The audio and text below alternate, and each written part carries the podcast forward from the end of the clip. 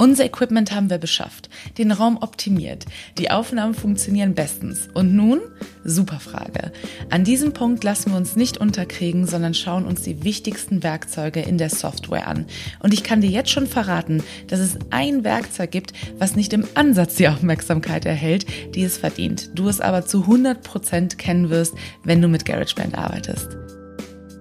Hallo und herzlich willkommen beim Podcast durch den Tontechnik-Dschungel. Mein Name ist MAJN, ich bin Musikerin und Gründerin von MAJN Technik, einer Tontechnik-Community für Flint-Personen. In diesem Podcast führe ich durch Fragen, löse Mythen auf und gebe dir Rezepte gegen Panikattacken. Hier dreht sich alles rund um die Frage, wie produziere und vertreibe ich radiotaugliche Musik von zu Hause aus.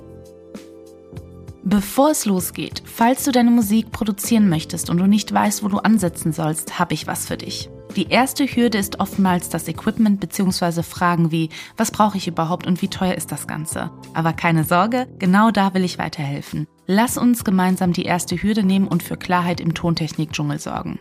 Lad dir gerne meine Equipment-Empfehlung kostenlos herunter unter majn-music.com slash equipment. Falls du noch Fragen haben solltest, schreib mir gerne eine E-Mail an mariana.majn-music.com. Aber du findest alle Informationen auch unter den Show Notes. Aber jetzt geht es weiter mit der heutigen Folge. Bist du bereit, die Welt der Werkzeuge kennenzulernen und zu entdecken? Auf geht's! Wozu brauchst du die Werkzeuge überhaupt? Sie helfen dir zu schieben, schneiden, umbenennen etc. Sprich, du brauchst sie in jedem Fall.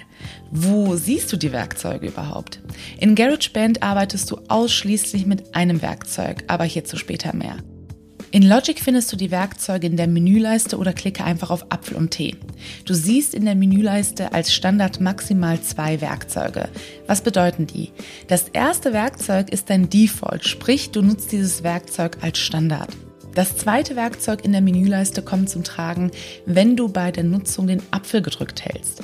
Und du kannst dir sogar ein drittes Werkzeug zurechtlegen, das du per gehaltener rechter Maustaste aktivierst. Wo gelangst du zu dem letzten Werkzeug in der Menüleiste? Ganz einfach. Geh unter Einstellungen, dann auf Erweitert und klicke Vollständige Funktion aktivieren an. Danach gehst du unter Allgemein, ähm, danach in den zweiten Reiter namens Bearbeitung und wähle bei rechte Maustaste die Option kann einem Werkzeug zugewiesen werden. Jetzt sollte dir das Werkzeugmenü vollständig zur Verfügung stehen.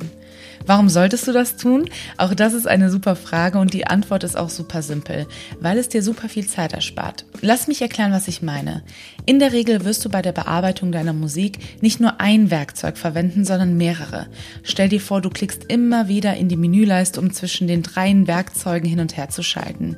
Jetzt kannst du aber im Arbeitsfluss mit dem Apfel oder sogar der rechten Maustaste die anderen Werkzeuge aktivieren, die du dir vorher zurechtgelegt hast. Lässt du den Apfel oder die rechte Maustaste los, fällst du direkt zurück auf, den, auf dein Standardwerkzeug, was in der Menüleiste auch auf Platz 1 steht. Du änderst die Werkzeuge mit dem Dropdown-Menü direkt neben dem Werkzeugsymbol. Lass uns doch gerne jetzt klären, welche wichtigsten Werkzeuge es gibt. In der heutigen Folge widmen wir uns den Top 5 Werkzeugen in Logic Pro. Das Zeigerwerkzeug, das Textwerkzeug, das Scherenwerkzeug, das Fade oder Fade-in, Fade-out Werkzeug und das Marquis-Werkzeug. Welche Funktionen haben sie? Lass uns die Liste mal durchgehen. Das Zeigerwerkzeug, wie der Name vermuten lässt, kannst du einzelne Regionen bzw. Aufnahmen verschieben, zum Beispiel den Klang in eine andere Spur legen, Sachen damit anfassen und wieder loslassen. Setzt du das Werkzeug an den Anfang oder das Ende deiner Aufnahme, kannst du die Region verkleinern, um störende Atmer oder Geräusche zu entfernen, ohne zu schneiden. Wo wir gerade beim Schneiden sind, stelle ich dir als nächstes das Scherenwerkzeug vor. Es tut exakt, was der Name sagt. Es schneidet Regionen bzw. eine Aufnahme genau da, wo du die Schere ansetzt. Als nächstes sprechen wir über das Textwerkzeug. Klickst du damit auf eine Aufnahme, kannst du den angezeigten Titel ändern für mehr Ordnung und Struktur in deinem Projekt. Das Fade-Werkzeug ist für mich na, wohl das eines der wichtigsten Werkzeuge, die es für mich gibt.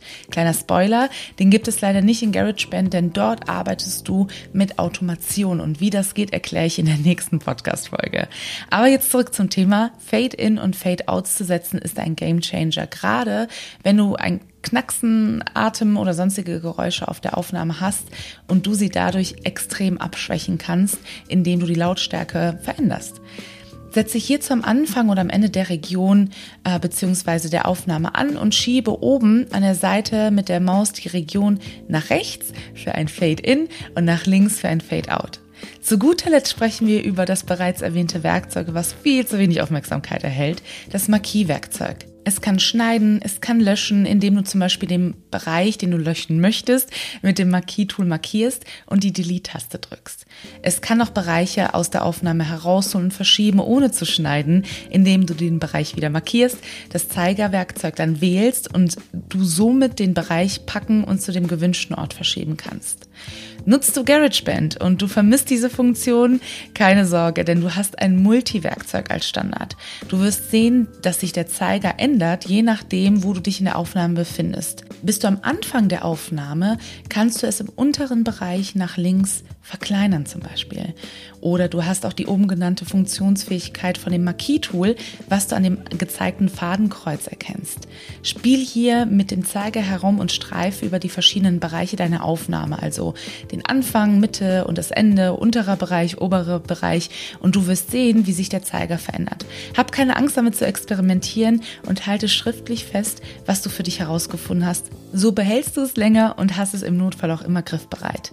Und zum Abschluss der Pro-Tipp, bearbeitest du zum Beispiel Backing Vocals und nimmst an der gleichen Stelle Veränderungen vor. Super.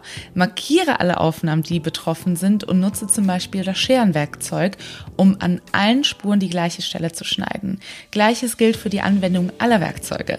Probiere es gerne aus und schreibe dir die Erkenntnisse auf zum Trainieren. Vielen Dank, dass du heute dabei warst. Falls du mehr über MAJN wissen möchtest, trag dich doch gerne im Newsletter ein unter majn-music.com slash newsletter.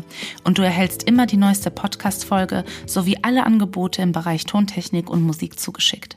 Bei Fragen schick mir gerne auch eine E-Mail. Ich antworte in der Regel innerhalb von 24 Stunden. Alle Informationen findest du natürlich auch unter den Show Notes. Bleib gesund und vielen Dank fürs Zuhören. Deine MAJN.